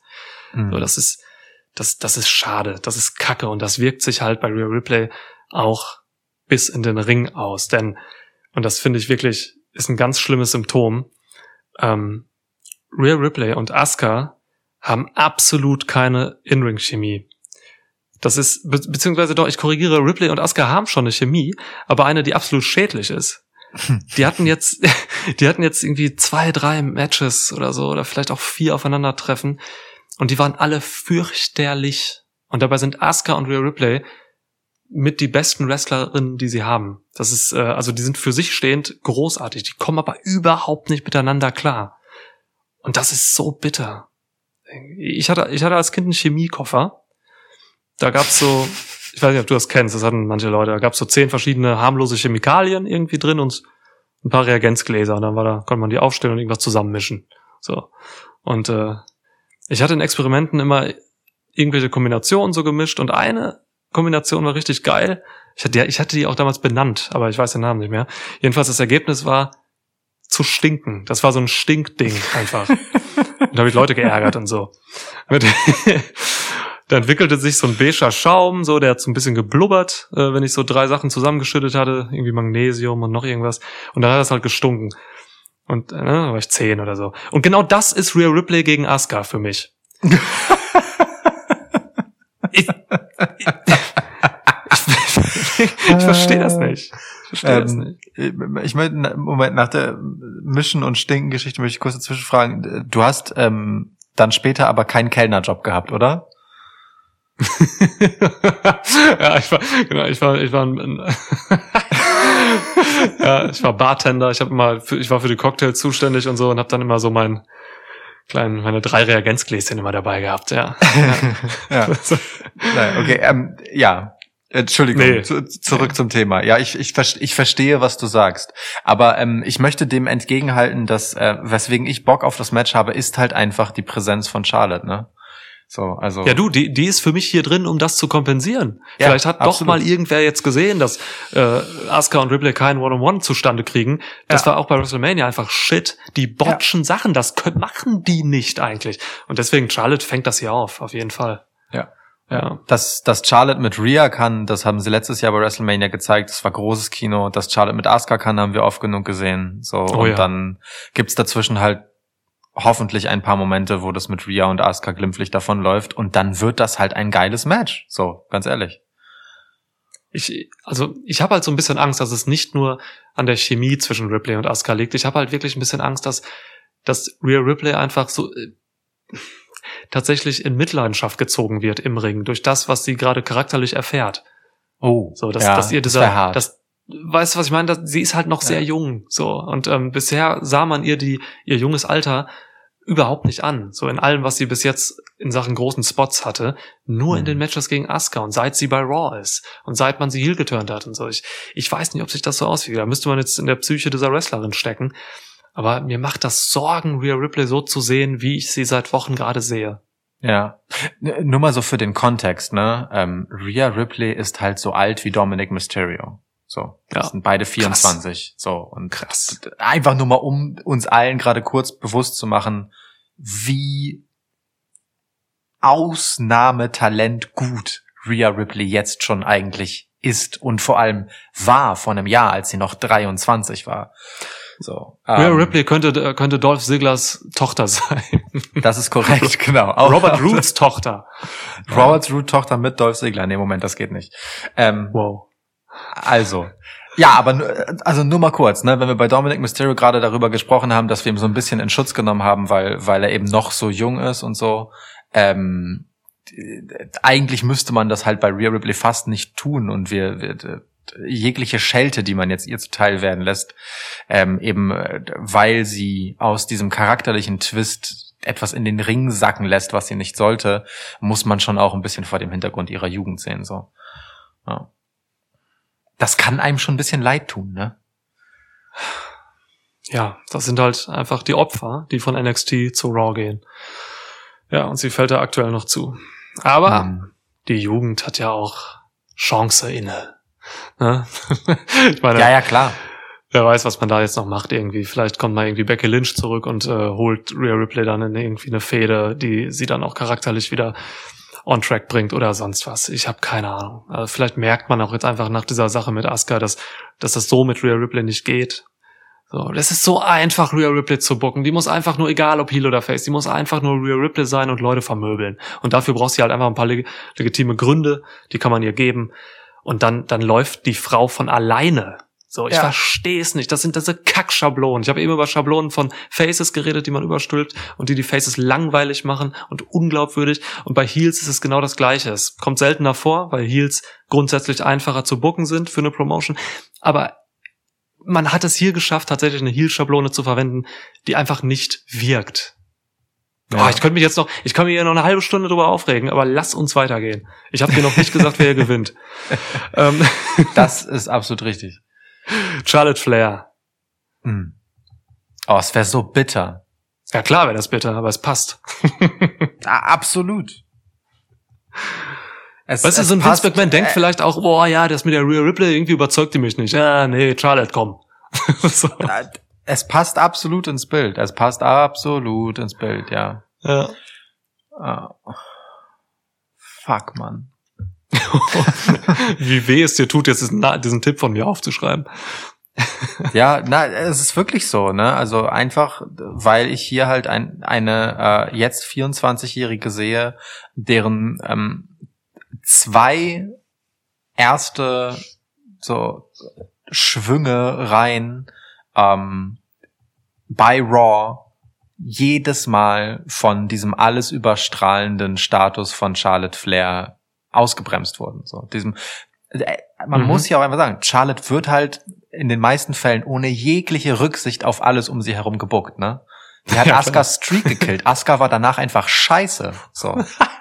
Ja. ja. ey, machen wir uns nichts vor, ne? the hardest thing going in the women's division since ähm, Becky Lynch, so. Ohne Scheiß jetzt. Asuka hätte so, war einfach so krass mit dem, wie sie rauskam aus NXT. Und Charlotte hat das einfach in die Scheiße getreten, so. Und das, das kann, das will ich Charlotte jetzt nicht mal persönlich vorwerfen, so, ne. Das, das ist ja auch irgendwie ein Konglomerat daraus, dass äh, sie nun mal diesen Namen hat, dass sie diese Statur hat, dass sie diese Athletik hat, dass sie auch diese Skills am Mikrofon hat, so. Alles richtig, aber man ordnet Charlotte, und das habe ich in diesem Podcast schon häufiger gesagt, einfach allzu oft alles andere unter. Und das ist schädlich am Ende für alle, inklusive Charlotte. So, weil sie im Zweifelsfall dann in genau diese Situation rennt, ähm, dass allzu klar ist, dass man ihr alles unterordnen wird. Und deswegen bete ich zu Vince McMahon, äh, dass es hier nicht so kommt. Wobei es in the long run sowieso so kommt, dass Charlotte Rhea entthronen wird. Ich Fuck finde das, ich, ich finde das interessant. So, das ist für mich ein zweischneidiges Schwert, weil einerseits stimme ich dir zu bei dem, was du gerade gesagt hast zu Charlotte, aber andererseits habe ich auch irgendwo in meinem, in dem, in dem bösen Teil meines Herzens ähm, einen, einen Platz für eben diese Art von Wrestlern und Wrestlerinnen, diese Brock Lesners und so, ne? Ja, die halt einfach so, Mhm. die halt einfach so da reinkommen und einfach diesen, diesen Anspruch haben und das auch umsetzen können, ähm, wirklich dann einfach alles zu überstrahlen und eben krass zu sein und einfach äh, sich selbst halt wirklich über alles zu stellen, so. Das generiert auf eine gewisse Art Stars, so, die, von Auf denen es Fall. sehr wenig gibt. Das ist was Besonderes. Und Brock Lesnar ist für mich nach wie vor einfach das Größte, so. Und Mhm. das macht man mit Charlotte auch so, ja. Aber es, Charlotte muss tatsächlich noch irgendwie ein bisschen beweisen, dass sie auch mal Phasen hat, wie jetzt zum Beispiel Roman Reigns, dass sie eben auch gleichzeitig immer cool ist und stark, aber auch andere erhöht, so ihre Gegnerin Das erhöht. ist- Gerade so eine junge Rhea Ripley. Das ist halt der Punkt, ne? Also äh, ich finde den Brock Lesnar-Vergleich total spannend. Ähm, es ist völlig richtig, dass man durch genau diese Phasen, wo es einen anekelt, wie dominant so jemand ist, da muss sie Ja. durch. Die, die, die müssen sein, die sind wichtig so. Aber man hat das mit Charlotte mitunter lächerlich forciert, so schnell wie sie zum Beispiel ihre, keine Ahnung, 16 Titelregentschaften halt gesammelt hat. So, weißt du, das ging ja wirklich Ja. einfach wie in so einem Tischtennis-Match hin und her mit ihr und Sascha. So. Ja. Ähm, das ist halt einfach reines Statsheet-Stuffen gewesen. so, einfach nur, um diese Zahlen nennen zu können. So machen wir das Ja. jetzt und brechen das übers Knie. Und das ist halt so ein bisschen die Befürchtung, die ich am habe. Während äh, Brock Lesnar sich halt einfach über wirklich sehr konsequente Inszenierung und sehr konsequentes Booking über lange Zeit halt einen absurden Status ähm, Mhm. Behalten hat, weil auch der wurde natürlich mit Siegesserien und all so einem Scheiß dahin gedrückt, völlig klar. Ähm, geht es mir bei Charlotte ein bisschen zu schnell auf allen Ebenen. So und Brock Lesnar hat an anderen Stellen, wenn es drauf ankam, eben doch auch gezeigt, dass er im Zweifelsfall ein absoluter fucking Profi ist und ähm, zwar das Match schmeißt im Royal Rumble und der witzigste Ficker ist, so, aber am Ende des Tages all das nur tut, um dann Drew McIntyre den Super Push zu geben und sich für ihn Ja. zu legen, so, ne? Ja. Und das fehlt mir halt bei Charlotte, so. Diese Konsequenz zu sagen, ja, und dann ist Charlotte am Ende aber eben auch ein Vehikel und nicht der Zweck. So. Mhm. Ja. Das fehlt ja auch zum absoluten super, super, Superstar-Status. Das ist ja das, was wir über Roman Reigns immer sagen. Du hast es ja gerade auch schon gesagt, dass andere besser machen. Und ich will Ja, damit eben. nicht in Abrede Ja. stellen, dass Charlotte andere Beteiligte in ihren Matches besser macht. Das glaube ich ihr. Nur am Ende des Tages ist Charlotte Flair immer die, die oben aufsteht. Ich kann mich wirklich an nicht wirklich eine langfristig relevante Ausnahme erinnern. So. Mhm.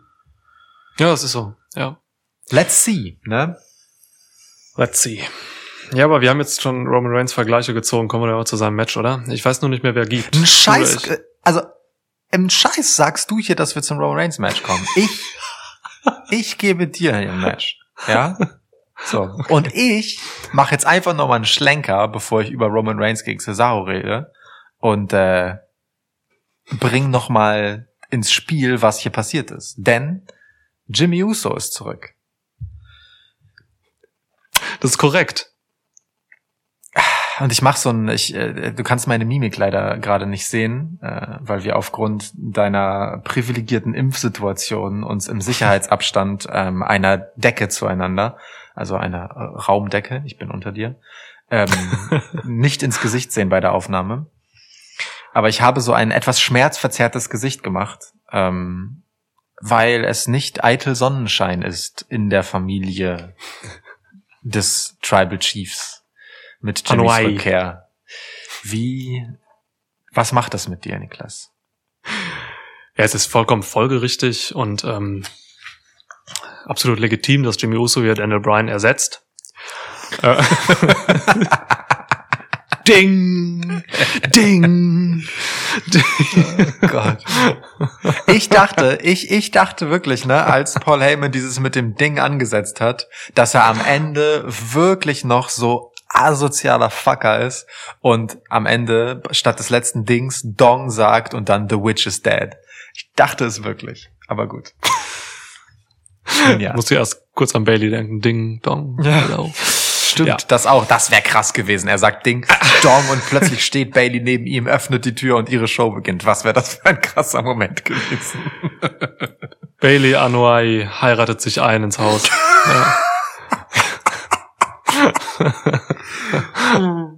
Ja. Okay. Ähm, ja, ja, wer das nicht mitgekriegt hat, Daniel Bryan hat ähm, offiziell seinen Vertrag auslaufen lassen, ist gerade nicht mehr da bei WWE. Ähm, Yes. Wird man sehen, was er macht. Und ja, ähm, es wurde hervorragend aufgefangen von äh, Tribal Chief und Gefolgschaft. Denn Jimmy Uso, kam zurück nach langer Gefängnis, äh, Gefängnis, oh Gott, Verletzung, oh Gott, wie, Oh Gott. nach langer Verletzung. Er war, soweit ich weiß, nicht im Gefängnis. Also die Usos sind schon hin und wieder mal im Gefängnis, aber das war jetzt hier nicht der Fall. Welcome to the Uso Penitentiary. Ja. ja. Ja, genau. Und Jimmy muss halt echt noch ein bisschen die Geflogenheiten so, ne? Und die Strategien im Haus des Tribal Chiefs äh, lernen. Ne? Ähm, Hm. Hat auf jeden Fall schon mal gut was vermasselt und dafür gesorgt, dass Cesaro jetzt eben hier dieses Match bekommt. Denn er hatte Unsinn gemacht im Match gegen, also Cesaro gegen Rollins. Ja, und das hatte Roman Reigns natürlich überhaupt nicht gefallen. Es gab Unterredungen zwischen Jay und Jimmy während der letzten Smackdown. Ähm, ja, das sorgte dafür, dass äh, Jimmy sich halt irgendwie so als kleiner Revoluzer jetzt hier mit eigenen Ambitionen zeigte. Das ist, das ist nachvollziehbar, das ist irgendwie logisch, das ist historisch konsistent und das ist alles gut performt. Also sie machen im Prinzip da weiter, wo sie aufgehört haben. Das ist eine ähnliche Story wie damals mit Jay. Ähm, Mhm. Ich liebe das, ich bin total am Ball.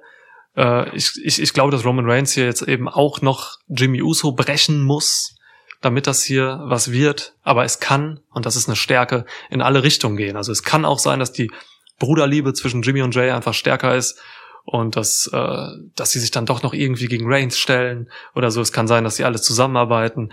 Da, da ist einfach wahnsinnig viel drin. Das ist, das ist stark und das wird alles getragen von diesem unglaublichen Charakter von Roman Reigns. Hm. Ich habe ich Ähm. hab, ich hab noch eine Auflösung für dich. Ja. Ähm, äh, ich kann mir auch vorstellen, dass Jimmy Jay ersetzt.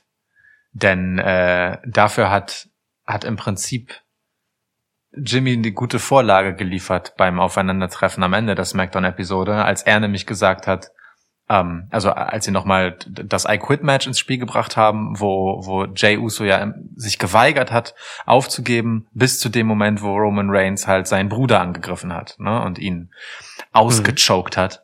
Ähm, da hat er dann I Quit gesagt und, und Jimmy sagte nun, äh, er hätte das niemals gemacht.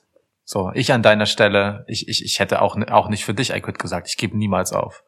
Und genau das könnte Roman Reigns dazu veranlassen, den Weak Link loszuwerden und Jimmy zu nehmen. Fände ich überdramatisch und herrlich. Überdramatisch. Ja, hier ist so viel drin. Das ist so krass. Und äh, Ich das lieb's. tut mir so leid für Cesaro. Ja, Mann. da sind wir halt wieder bei Überstrahlen, ne? Ich meine, gerade eben Ja. haben wir noch über den grünen Klee gelobt, wie sehr Roman Reigns alles besser macht oder alle um sich herum besser macht. Und das stimmt ja auch. Nur ist Cesaro halt jetzt in dieser ganzen äh, Erzählung ein bisschen unter die Räder gekommen, weil er plötzlich halt einfach nur die nächste Hürde ist, die halt quasi im Vorbeigehen überschritten wird. Ja klar, das ist halt, das ist halt bitter. Ich habe noch auf Twitter mit äh, Big Boy Amra, Manuel Moser, Makoshi, Shoutout an die Jungs, ähm, diskutiert. So, äh, ich frage mich halt wirklich, wie sich Leute jetzt Cesaro als Champ wünschen können, so, denn das gibt es halt. ähm, das ist, äh, also man, ne, dass man wünscht sich irgendwie, dass Cesaro irgendwie jetzt den Push kriegt oder so und endlich durchstartet nach seinen, wie lange ist er bei WWE? Irgendwie, ich glaube, 55 Jahre oder so, aber er gewinnt da halt nichts. Ne? Ähm, und das ist halt, das ist halt so eine Sache. Cesaro ist weiterhin einfach zu blass und vor allem natürlich im Vergleich zum Champ Roman Reigns. So. Der Titel würde Cesaro durchaus was bringen, das ist klar, Hm. aber Cesaro kann dem Titel nichts bringen. Und das bedeutet wiederum, dass Cesaro der Show nichts bringen kann. Zumindest nicht so viel, wie Roman Reigns das gerade tut. Und das schadet SmackDown. Und äh, deswegen wird man das, wird man Teufel tun und das hier machen. Reigns erhöht nicht nur jeden seiner Gegner, sondern er, sondern er erhöht auch diesen Universal-Title, seit er ihn hat. oh ja. Und das ist eine ganz besondere Qualität. Und da kann Cesaro, so herausragend er auch im Ring ist, nicht ansatzweise mithalten. So. Cesaro ist einfach kein Top-Title-Material und ich finde das auch schade. Aber Cesaro hat halt seit vielen Jahren genau einen Job bei WWE. Er muss ein unfassbar guter Wrestler sein. Das ist sein Job. So. und das nicht mehr macht er. und ja, genau, das ist nicht mehr und nicht weniger. Und das ist auch respektabel und das bringt ihm auch gutes Geld ein. Und ähm, Cesaro macht, glaube ich, seinen Job gerne und das ist auch okay, aber er wird doch jetzt nicht Roman Reigns hier entthronen. Warum sollte man das tun? Das würde SmackDown einfach wieder um Meilen zurückwerfen, weil Reigns tatsächlich auch ohne den Titel überleben könnte. Dafür hat er genug charakterliche Substanz, aber Hm. es würde trotzdem einfach massiv schaden. Reigns braucht diesen Titel weiterhin, damit SmackDown halt eben so gut sein kann, wie SmackDown gerade ist. Ich, Ja. ich gehe noch einen Schritt weiter. Es würde keinen Sinn ergeben, wenn Roman Reigns den Titel nicht hat. Also wirklich jetzt so. Der Sinn des Universal Titles ist gerade Roman Reigns. Ja, Es, es ist niemand, auch Daniel Bryan zuletzt nicht, hat plausible Ansprüche, diesen Titel tragen zu können. So sehr äh, hat Roman Reigns es sich bequem gemacht auf diesem Thron. So. Und so ungemütlich dieser Thron ist, so viel Spannung liegt halt da drin, ne? Und äh, da gehört es halt dann auch manchmal dazu, dass die eigentliche Geschichte des Champs einfach die seines Herausforderers überstrahlt. Das, was ich gerade bei Charlotte eben negativ fand, dass sie so von der Seite reinkommt und sofort alles überstrahlt, das ist in Roman Reigns' Fall hier halt einfach lange aufgebaut. Ne? Das ist ein bisschen eine andere Situation. Der kommt ja nicht so von der Seite rein und klaut jemandem den Spot, sondern es ist einfach so, dass Roman Reigns diesen Spot hat, in den du dir erstmal dein bisschen Schein erarbeiten musst, so. Und wenn das dann klappt, dann tut das halt auch was, so. Also, ne, nimm halt Main Event Jey Uso, nimm Yes. äh, Kevin Owens, nimm auch Daniel Bryan, ähm, der vorher halt irgendwie mit der Alpha Academy rumgeflaxt hat, ähm, und dann plötzlich einfach wieder der Daniel Bryan war, den wir so lieben gelernt haben. So. Und ich sehe Ja. halt so ein bisschen, dass dieser Kelch an Seamus vorübergeht. Ähm, und ich bin da bei dir, das äh, ist irgendwie schade, aber es liegt halt auch einfach an Seamus, denn ähm, bei allen Gelegenheiten, die er bekommt, was zu zeigen, dass das äh, äh, mich berühren könnte, ähm, bleibt es bei einem vorsichtigen Streichen und äh, dann nimmt er aber auch wieder Sicherheitsabstand ein. So. Du hast zweimal Seamus gesagt statt Cesaro, aber ich habe dich einfach Echt? weiterreden lassen, weil ich es irgendwie lustig fand. Krass. Ja. das ist witzig, weil, weil ich, äh, ich habe parallel mal gecheckt, als du nämlich gesagt hast, ähm, ich gucke hier gerade auf den Namen von Seamus. Ähm, Ja. äh, weil ich halt, ähm, ähm, weil du sagtest, dass, dass äh, Cesaro noch nichts gewonnen hat und das stimmt ja nicht, ne? Der ist insgesamt Nein. siebenmal Tag Champ gewesen, einmal United States Champ, Ja, ja. aber natürlich keine ähm, Haupttitel, das ist richtig. Genau. Ähm, ja, ich muss, ich muss dann hier schnell weg, damit ich nicht noch länger auf Seamus Namen klicke. Also äh, äh, denkt euch einfach jedes Mal Cesaro hin. Über Seamus habe ich auch ein paar Dinge zu sagen, aber bisher hat er ja kein Match auf dieser Card. Nun, Stimmt. äh, nichtsdestotrotz, also die, die Frage, die sich hier halt stellt, wenn wir über dieses Match sprechen, und das gebe ich dir jetzt, ist, welche Rolle werden die beiden Uso-Brüder hier spielen, wenn Roman Reigns sein Universal-Title gegen Cesaro verteidigt? Da ist so viel drin, dass ich mich da auf nichts festlege, aber ich kann mir halt alles Mögliche vorstellen. Ich kann mir Dispute außerhalb vorstellen, ich kann mir vorstellen, dass, und wir müssen hier nicht nur über die Usos reden, wir müssen hier, oder wir können hier auch oder über Seth Rollins reden. Denn der ist ja Punkt. auch in dieser Nummer drin. Ne? Der ist, äh, also Jimmy Uso hat dafür gesorgt, dass Rollins das Match gegen Cesaro verliert bei SmackDown und äh, der hatte danach auch das ein Hühnchen mit Reigns auch zu rupfen. So übrigens eine geile Interaktion. Ich mag das, Ja. wenn zwei Heels, die ein gewisses Standing haben, äh, einfach interagieren. Das ist schön. Das ist Mhm. geil. Das, ist, das, das sorgt auch vor der Historie dieser beiden Reigns und Rollins ähm, einfach für für gewisse Spannung, die ich dann Voll. auch fühle.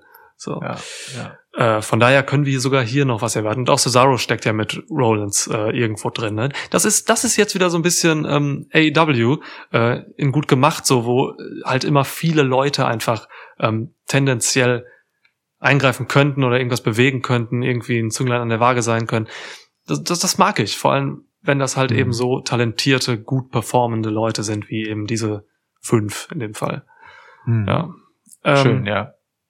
Also, Guter Punkt. ey, ich, ich, ich, ich, will mich hier gar nicht auf irgendwas festlegen, weil ich wirklich mich beim Schauen, ich meine, wir setzen uns hier kommenden Montag hin und gucken das zusammen, ähm, ich will mich da wirklich komplett überraschen lassen, so. Und äh, wenn ich mir jetzt irgendwas ausdenke, wie es ausgeht, dann, dann ist das so präsent. Und das will ich dann nicht. Ich will mich überraschen lassen. Ich will wissen, ich will gar nicht wissen, was hier passiert. Du darfst aber trotzdem sagen, was du dazu denkst. Ich kann mir ja die Ohren zuhalten. Du musst noch einen Tipp abgeben. Ähm, Ich habe Ähm. Roman Reigns schon lange aufgeschrieben, hör auf. ah, Roman Reigns, sage ich ja. How surprising. Ähm, ja, Roman Reigns Wobei, man kann ja hier auch mit dem DQ-Sieg von Cesaro theoretisch nein, gehen, ne, bei den ganzen nein, Playern. Nein, Ja, nein. glaube glaub ich auch nicht. Das ist ja wenigstens das Angenehme, ne? Also wir gehen bei Roman Reigns schon mit dem einen oder anderen dreckigen Sieg, so, ähm, aber es gibt auch genug cleane Siege. Der Ähm, letzte gegen Brian, Mann. Ja. Ja, Mann. Großartiges Tennis übrigens, dass man dieses Match einfach bei SmackDown geschenkt bekommen hat. So. Ja. Ähm, wirklich, wirklich Ja. schön, dass, dass äh, das halt noch möglich war, bevor Daniel Bryans Vertrag auslief. So. Ja. Ähm, ja. Also, äh, Roman Reigns hat zwar den einen oder anderen dreckigen Sieg auf dem Konto, aber ähm, hier gibt's keine DQ-Scheiße, Alter. Das, das, das sehe ich nicht. Da, dafür reicht Cesaro auch einfach nicht. So, der, der ist nicht relevant genug für DQ-Sieg. Außer Mhm. Ähm, es geht hier halt wirklich schon in die nächste Geschichte rein, so, äh, die, die das dann halt braucht, ja, dass, dass Roman Reigns Record darüber befleckt wird, aber ich kann mir das echt nur ganz schwer vorstellen. Ähm, Lass mich dir- dann, dann nimmt man es halt eher so, dass Roman Reigns angegriffen wird und er dadurch eben äh, selbst den DQ-Sieg bekommt. So. Mhm. Was wolltest Lass du mich dir noch fragen? eine Frage stellen. Ja. Ähm, g- Glaubst du, es könnte, weil du gerade von Vorstellungen geredet hast, glaubst du, es könnte in unmittelbarer Zukunft irgendwie dazu kommen, dass wir hier Rollins gegen Reigns sehen? Bei SmackDown?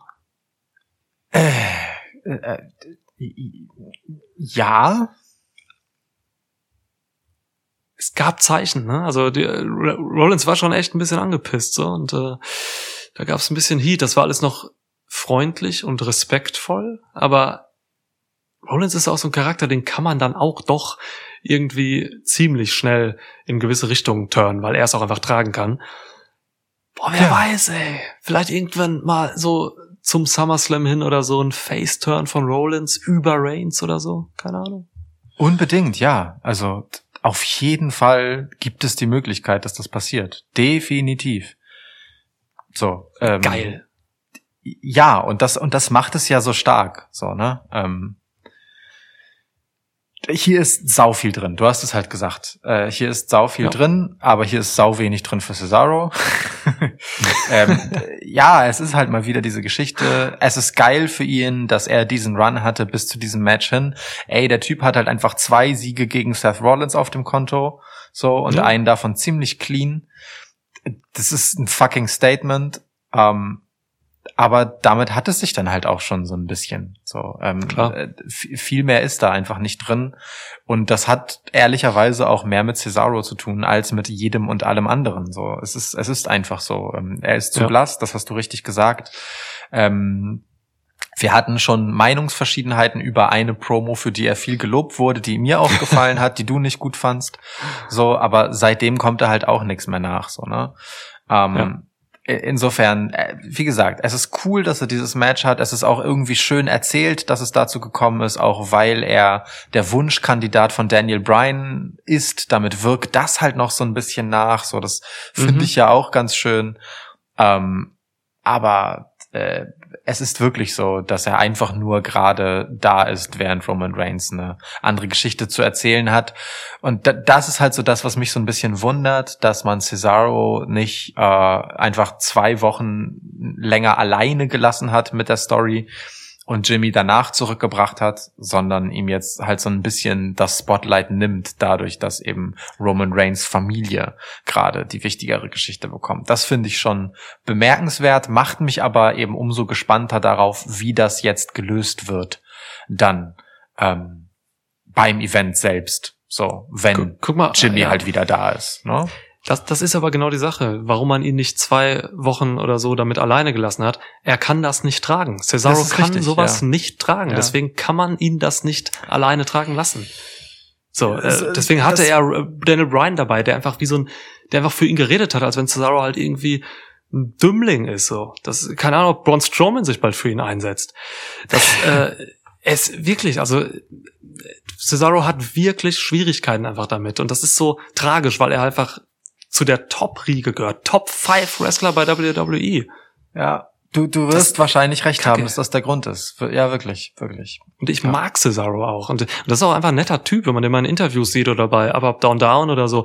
Cesaro ist tatsächlich ein, ein, ein cooler Dude. So, ich, ich, ich mag den. Ich, also, Mhm. äh, aber er kann halt eben vor TV-Kameras nicht das liefern, was man in der Main Event ähm, Szenerie von SmackDown gerade braucht. Und das ist halt auch völlig okay, das muss er nicht. Ne? Ähm, am Ende des Tages ist die Tatsache, dass er diesen Run hatte und dass er diese Siege aufweisen kann, die er hier mitnimmt und dass er dieses Titelmatch dann hatte, in dem er sicherlich auch gut aussehen wird, ähm, das ein tolles Match wird. Ähm, das befähigt ihn ja dann danach wieder mal dazu, äh, jemand zu sein, über den andere nach oben getragen werden können. Denn Cesaro lässt seine Gegner halt auch einfach fucking gut aussehen. Ähm, Ja, äh, weil das er halt einfach Job. kann, was er tut. So. Und das ist auch ein scheiße wichtiger Job, ne? Es geht ja nicht immer nur darum, äh, selbst zum Erfolg zu kommen, sondern du bist halt Teil einer Geschichte. Und es braucht diese Typen, deren primäre Aufgabe eben nicht ihre eigene Karriere ist, beziehungsweise deren Karriere darauf fußt, dass sie eigentlich andere besser aussehen lassen. Und so einer ist Cesaro. Ja, ich habe es ja eben ausgeführt. Cesaro hat den Job, ein unfassbar guter In-Ring-Wrestler zu sein. Das ist sein Job bei WWE, dafür wird er gut bezahlt und äh, das leistet er extrem gut ab. Also, Yes. okay. So, Cool, das also war's ich tippe jetzt. auch Roman, ne? Falls wir das nicht festgehalten haben. ja. du musst mir gleich nur noch sagen, was du bei Rhea Ripley, Asuka, Charlotte getippt hast. Das habe ich nicht Ja. so mitgekriegt. Rhea Ripley. Halt die Schnauze. Okay. Ähm, das, Das ist aber wichtig Stand festzuhalten. Ähm, das ist aber wichtig festzuhalten tatsächlich, weil äh, das das einzige Match ist, bei dem wir unterschiedliche Tipps hatten. Oha. Du, Charlotte, Okay. ich, Rhea. Sonst waren wir uns wieder gefährlich einig. Am Ende wird's Asuka. ja. Äh, noch lachen wir. Okay. ja, Leute, äh, also Freitag findet SmackDown noch statt. Übermorgen. Mhm. Kommt da noch ein Match auf die Card?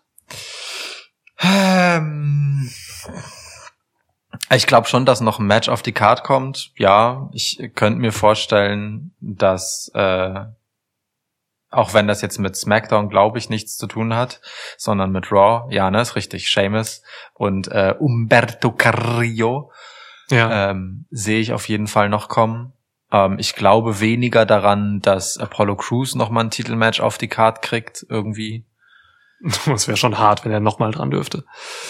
ähm, Äh, ja, das, also das ist so das, was ich am ehesten noch sehe. Und ähm, äh, also ein Thema, über das wir vielleicht noch reden können, wenn du magst, weil, weil, weil mich sehr interessiert, was du denn darüber denkst, wo ich mir auch vorstellen könnte, dass noch was passiert, wäre RK Bro.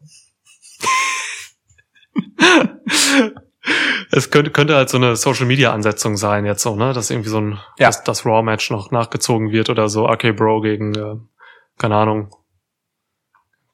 Gegen wen? Wen haben sie letztens noch einen reingehauen? New Day, ne? Ja, das wäre noch ganz interessant, weil Riddle ja so ein bisschen zwischen den Stühlen steht da. Ja. Äh, RKO hat ja noch, äh, RKO. Randy Orton hat noch, ähm, hat New Day noch angegriffen.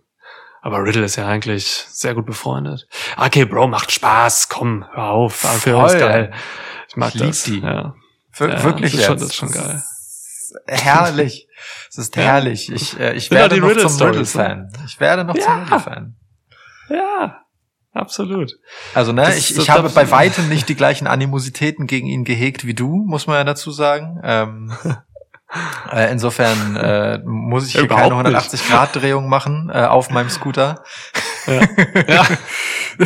Aber äh, ich habe Riddle sicherlich nicht geliebt aufgrund seiner Promos, sondern aufgrund dessen, was er im Ring ist. Aber so langsam ähm, macht halt auch einfach der Scheiß, den er backstage macht, unfassbar Spaß. So, also wirklich diese diese ungleiche Paarung zwischen ihm und Randy Orton ist halt einfach ähm, so ein bisschen ein Aufguss auf Team Hell No, ne? Und diese genau dieses Aufeinanderprallen ist halt einfach fucking hilarious. Äh, Sorry, aber es kriegt mich. Ja, du, Riddle hat das ja schon geübt mit Pete Dunne bei NXT. Ja, stimmt, stimmt. So, das, das ist, das ist alles nicht neu. Aber es ist halt, ist halt tatsächlich cool, weil auch Randy Orton das super tragen kann. Mit seiner Art. Und so, das ist, das, ja, ich mag das auch. Also mit Riddle erlebe ich, das habe ich dir mal irgendwann geschrieben, die Tage, mit Riddle erlebe ich so ein bisschen meinen Sammy Guevara-Moment. den Sammy Guevara am Anfang der ersten Monate äh, habe ich ihn so ein bisschen Kayfabe-mäßig auch und so, habe ich ihn echt gehasst, so, von dem, wie er sich gibt und so. Und jetzt bin ich großer Sammy Guevara-Fan. Ähm, und äh, Matt Riddle ist tatsächlich jemand, ich konnte mir seine Promos teilweise wirklich nicht angucken im Main-Roster. Und habe ihn dann aber im Ring halt wirklich geliebt, so, ne, weil das, was er auf die Matte packt, das ist halt wirklich geil. Das ist gutes Wrestling. Und äh, jetzt fängt er mich mit Humor und das ist unglaublich. Ich habe das Gefühl, dass Rob Van Dam irgendwas damit zu tun hat. Oder Kräuter von Rob Van Dam. Äh, Ja.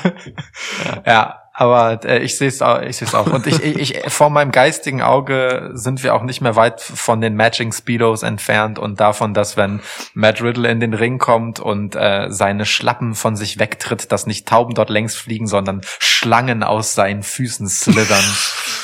Das wird toll. Wow. Ja, so Flugschlangen, so Mini-Fuchurs. Ja, auch, auch gut. Ja. Ja. Nee, also, Okay. aber wirklich, RK Bro ist, na- ist natürlich programmiert, dass das irgendwann dann eine Split-Story gibt mit dem RKO gegen äh, Riddle, aber ist Ja. scheißegal, weil bis dahin äh, liebe ich das wirklich. Ich, das ist so einfach eigentlich. Es ist wirklich so simpler Scheiß, aber es ist herrlich. Mega. Wrestling muss simpel sein. Ähm, eine Bold Prediction noch. Mhm. Wir werden irgendwann Randy Orton auf einem Scooter fahren sehen. Oh. Ja. Ja. Ja. Ja. Okay. Ja. Krass.